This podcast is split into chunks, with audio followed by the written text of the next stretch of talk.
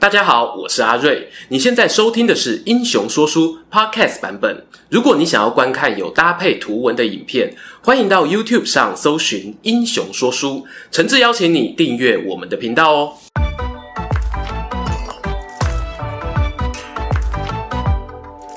Hello，英雄说书的观众朋友，你们好，我是说书人阿瑞，替大家带来精彩的英雄故事。今天呢，又来到我们的历史大排名时间啦。在开始之前呢，Allen 问你一个问题，好，请说，你知道三国历史上最浪漫的事是什么？最浪漫的是，告诉你，英年早逝，这种烂梗。你看嘛，摇滚歌手，如果说你没有在二十七岁以前就过世，你就不是一个伟大的乐手。乐迷都有一个这样的传说。嗯，那在三国历史上呢，如果你没有英年早逝，哦，你就不会被人家怀念。所以呢，我铺这个梗就是为了要带进来。我们今天历史大排名啊，就是来票选三国时英年早逝的谋臣武将。哦，然后看谁如果没有死，在大家心中会对于三国造成最大的影响。我们今天要投票这个，而且我们直接选定了四位人选哦，哪四位？分别是周瑜、郭嘉、庞统跟孙策。那我们先让阿瑞猜猜看，观众目前他的排名会是什么？嗯、哦，就是最后大家观众认为谁影响力最大？没错，我自己觉得观众的排名是周瑜、郭嘉、孙策。庞统，好，观众朋友的顺序是第四名周瑜九十九票，第三名郭嘉，周瑜最后，对，周瑜最后，这没有鉴别度啊，这先 先让我公布，好，那你讲完第四名周瑜啊，好，第三名郭嘉一百二十七票，第二名庞统一百五十票，好，第一名就是我们的孙策，江东小霸王一百七十七，哇塞，哇，那看起来我跟观众的这个有明显的落差哦，对，我马上来看一下为什么观众会有这些。这些选择，好啊好啊，来听听看。不过在看观众这些留言之前呢，因为我们的题目是哪个英雄人物活最久就能改变历史嘛？那 卡词，卡词。那这边要先请阿瑞扮演我们刚刚讲到的四位英雄。我们在刚刚那些英雄上面呢，他在过去的这些关键的时刻，我们能够做出不一样的改变。荧幕前的观众朋友也欢迎啊，就是你可以跟着阿瑞哦，我们一起来加入这个角色当中，RPG 一起探险。好，OK Go。第一个就从周瑜先来吧。好，周瑜，周瑜历史上，呃，他死之前发生什么事啊？死之前呢，就是在江陵之战嘛。那江陵之战这边的 RPG 路线一开始是，就是他没有感染那些疾病，没有死掉。哦，心肺点空。没错，那就时间快转到周瑜知道了刘备来到了京城，嗯，但是他建议孙权强行俘虏刘备，嗯，而且不要借南郡给刘备，嗯，但是孙权不准。那这时候周瑜，请问你要不要强行俘虏刘备？他历史上有做过这个建议，对不对？没错。那我觉得我应该会想要贯彻我的这个梦想吧，抓抓看，先抓再说嘛，先抓再说。对啊，我没有要杀你，抓起来不犯法吧？选择抓的话，那就不会有后面的剑南郡的事情发生了，直接不借了。对，直接不借，因为翻脸了。那这样子会有后续吗？这边就死路一条。啊，这边就死路一条了。好，那那我那没关系。我选不俘虏刘备，不俘虏刘备。下一个选择就是你要不要借南郡给刘备呢？我会不会要走到 ending？好，如果说啦要贯彻的话，那表示我在这个时间线宇宙的周瑜呢，我是一个心机比较重的。我把刘备留下来对抗曹操，那我就会借荆州给他啦。那这个就跟鲁肃那个时候的想法是一样的。鲁肃他也是主张说，把刘备留着，他就是一个挡箭牌啊，曹操会先打他这样。所以借。好，借借之后呢，就会发生曹仁被关羽围困在樊城。对，那这时候你会不会阻止孙权背刺关羽？啊，这个问题很难呢，我想一下哦。江陵城啊，这个是周瑜在过世之前很关键的一场战争，他的对手就是曹仁。可是其实啊，在关羽威震华夏的前后，我的主公已经跟曹操暗通款曲了。所以你已经知道说，孙老板想要当墙头草的时候，那我要怎么建议？其实不只是我自己的想法，我还要考虑老板的想法。哦，已经不是他要想要怎么做就怎么做了。对，所以我可能会选择。的看风向，但是我必须说，我会试着让老板的决定不要打到他跟刘备两个人老死不相往来。譬如说，可能把关羽抓起来，那或者是说，我去背刺的时候，我不要背刺那么大力，我让曹仁把关羽打走。这样操作起来，我知道难度比较高，因为周瑜比较厉害嘛。我们应该大家都可以认可说，周瑜比吕蒙厉害。没错，哦，对，所以你要知道。打胜仗呢，其实不是最难的，最难的是呢，假装打败仗。我觉得周瑜做得到这件事情。好，这这一题开放性问答很 没错，我的这个假设可以吧？OK OK，假设可以，因为这这一题就是很 开放开放式的问答，观众也可以在下面留言，看看你们的想法是怎么样。好，好，那就到了知名的合肥之战了。如果你是周瑜，你会不会阻止孙权打这场仗，或是让他反败为胜？好，关于这场仗，我自己觉得是。肯定是不能够让孙权领兵啊！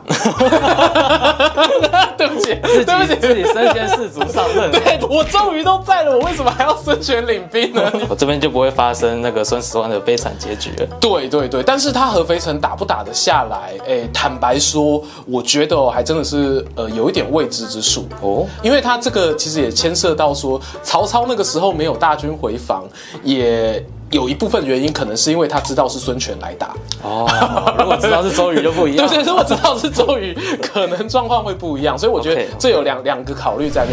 接下来，接下来我们要玩哪一个角色？好，接下来就要玩第三名的郭嘉了。那他一开始就是曹操打完乌桓，北方统一了。是的，这时候他决定南征荆州，然后爆发了赤壁之战。哎呀，请问如果你是郭嘉，会不会让曹操延后赤壁之战的发生，甚至是反败为胜？我觉得我是郭。家我会病死在前线，太多选择了，不要担心太多事情。对对对，他们的身体 那也堪顶。我觉得没办法阻止啊，贾诩都没有阻止了哈。然后那个时候以郭嘉的身份地位，他应该会选择跟提拔他的贵人荀彧一样，支持曹操可以南下荆州。好，那说到荀彧，那下一题就来了，就是知名的称魏公事件，你会不会同意曹操称魏公这件事情？好啊，这一题，对，刚才说到他的贵人，对你刚刚跟荀彧站在同一边，这时候你会怎么选择？好，这个时候呢，我必须要说，时空背景不一样，时空背景不同之处有没有？没有啦，其实郭嘉他真的是这样子的人，他是属于顾问型的，嗯，哦，那大家如果公司里面有请顾问的话，就都知道你要灵机应变。其实当荀彧跟曹操他们有了价值观上冲突的那个时间点，曹操基本上他在北方那个地方呢，已经没有什么人可以去阻止他称王称雄的这一个实力。对，所以说以郭嘉在那个身份上来说，我自己觉得阻止是一定不会，他不会像荀彧一样道德观很重啊。但是以他的个性，要他不出声有一点难哦，所以他可能反而还会去建议曹操说：“哎，你可以称啊，但是你要怎么样去摆平一些不服你的人？那就是照着史实往下走了。到了汉中决战，这是那个那一场定军山之战的汉中决战，没错。OK，那这边有个关键性的问题就是：是如果郭嘉一起加入了夏侯渊这个行列，请问夏侯渊会不会死在那一场战役之中？我觉得夏侯渊会更早死。大家要想，郭嘉就是那个赌大的啊，他从以前到现在就是曹操冲，老板冲，有没有？就是我们这一把要干大事了。对，那你要知道夏侯渊这个人的个性也是怎么样，也是那个身先士卒嘛，对啊。所以如果说今天郭嘉在的话，我觉得他有可能会建议主将夏侯渊那个妙才大人啊。你看我这个用兵齐不齐？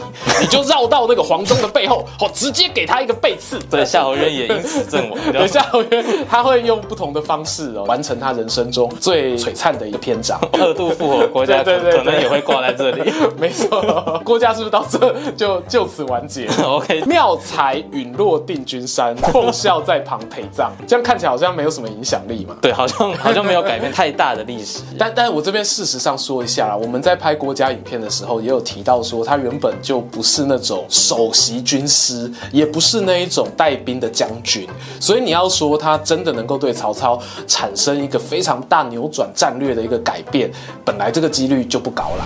好，接下来呢，我们来到了凤雏先生，对啊，这个卧龙凤雏得一可以安天下的庞统，第二名的庞统，他的 RPG 路线一开始就是躲过了致命的那一箭。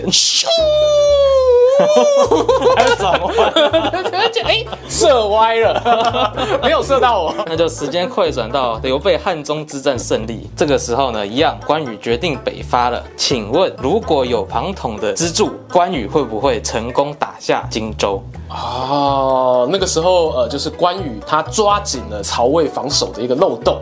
哦，他北伐相反，威震华夏，水淹七军。这个时候呢，其实以我自己的认为啊，如果说那个时候庞统假设在荆州的话，他未必会是跟着关羽一起进攻的那一个人，哦、他搞不好会是留守江陵的那一个人。哦，守大本营。哎，对，守大本营。因为呃，大家记得我们那时候关羽他在历史上面往前北伐的时候，他的后面大本营其实是没有留什么名将去防守的。嗯，对。那如果说今天庞统在的话，他又得到这个刘备的。信任哦，所以我觉得他是有这个机会，他可以担任这个守城的将领，那就会碰到了 吕蒙来了。哎呀，碰到吕蒙来了，甚至是呃，刚刚第四名的周瑜也复活了。啊，周瑜也复活了。坦白说，我觉得守下来的几率就不大了。哦，对，如果是吕蒙，搞不好双方还互有胜负。嗯，但如果说是像周瑜这种强将，因为这里我们其实还是要有一个认知哦，就是庞统跟我们前面讲到的郭嘉有一点像，他是属于。出计谋型的谋臣，可能他在带兵上面会略弱一点，等于是进攻荆州失败，但是可能关羽跟庞统是有回来的，他们有可能就噗噗噗噗噗噗噗就跑进四川了。好，那第二个路线就是夷陵之战发生了，还是照样发生，还是照样发生。那这时候庞统介入，对，他能不能让刘备呃打胜仗，或者是他不要损失那么多，有一些将领安全的回来？好，我我选择的是。不要损失那么多，因为打胜仗说真的啦，不太可能，因为他的对手是谁？是陆逊。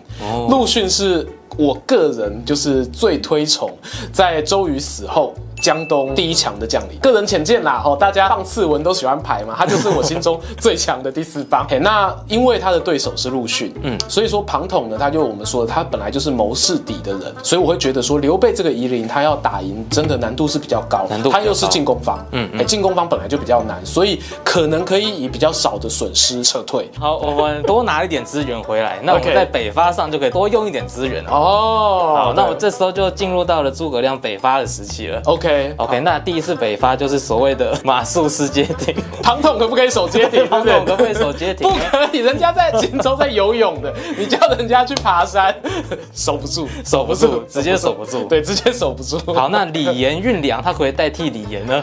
李延运粮，这个。大家知道庞统最有名的事迹是什么？他在当那个县令的时候是公文不批哦，然后整天在喝酒哦。对，因为他有雄心壮志嘛。这个位置太小了。对对对，燕雀安知鸿鹄之志？所以说你要他去运这个军粮，如果说是诸葛亮的话啦，他可能不会做这一个安排。而且万一他真的做了这个安排，叫自己的这个好兄弟两个人认识这么久了，哦，卧龙叫凤雏去运粮，对，我觉得说不过去，一定会吵架。所以他可能排在可能军事上面的位置。辅佐其他武将去攻城略地，对，我觉得这个还是比较适合他发展的一个方向。OK，好，好，那庞统就到这里了。哎，开心开心开心，RPG 结束。对，观众朋友一定会想说啊，不对，还有孙策呢，还有一个人呢，还有一个人呢。因为孙策呢，其实我们之前呢，我拍过一支影片，就是如果孙策还活着，会不会袭击许都？对，那那支影片当中呢，我自己觉得啊，我已经把我个人的立场算是说得蛮清楚的。嘿，那今天呢，碍于影片片长的关系哦，所以说欢迎大家可以去参考一下我们旧影片的一个回顾。好，做完了我们的 RPG 的测验之后呢，没错，对啊，接下来呢还是要看看观众朋友们对于我们这四个人物的影响力，哎，有一些什么样正反方面的评价呢？从尾巴往前好了，好，我们先来看周瑜的。好，周瑜的第一个是 Jeffrey 说，相较于鲁肃拉拢刘备的做法，对，周瑜更倾向让东吴独大。如果周瑜活下来，他觉得有可能会变成二分天下。这边呢，其实虽然我前面假设他没有俘虏刘备嘛，但是也许他有办法可以压制刘备，让他变成一个附庸，呃，就是不会壮大的那么大，就把他变成一个召唤兽，就是小小的养在旁边，神奇宝贝那种概念。好，那有一个相反意见是难说的。好，他说周瑜的可能性最小，因为他死的时候曹操已经做大，所以能不能统一天下？这很难说。对，这个也是我们自己在想的时候觉得最难扭转的一个地方啦。好，那就来到第三名郭嘉，这个是蛮多人讲的，他活下来其实可以防范重打，最后让曹家胜利，而不是司马家。郭嘉呢，大概比司马懿老十岁。你要说他能不能够阻挡司马懿，我自己觉得呢。因为就如同老生常谈呐，曹操有没有在防备司马懿？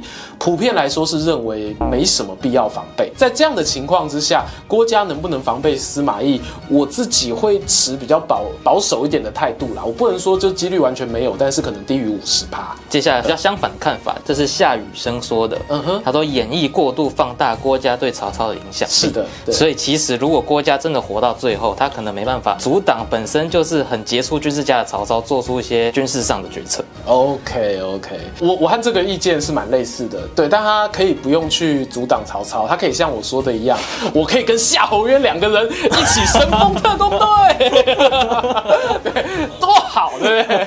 看到没有，定军山双人组有没有？我们的妙才再也不孤单。再来，我们看到第二名的庞统，好，最多人说的就是他可以分担诸葛亮这个血汗劳工的单子啊，可以，可以，可以，可以。而且第二多的人说的是卧龙凤雏可以分别坐镇。荆州跟益州嘛，啊、对，跟刚刚我们说的那个 RPG 路线其实是有类似的。是的，是的，是的，对，只是我们刚才因为有犯规啦，有周瑜出来啦。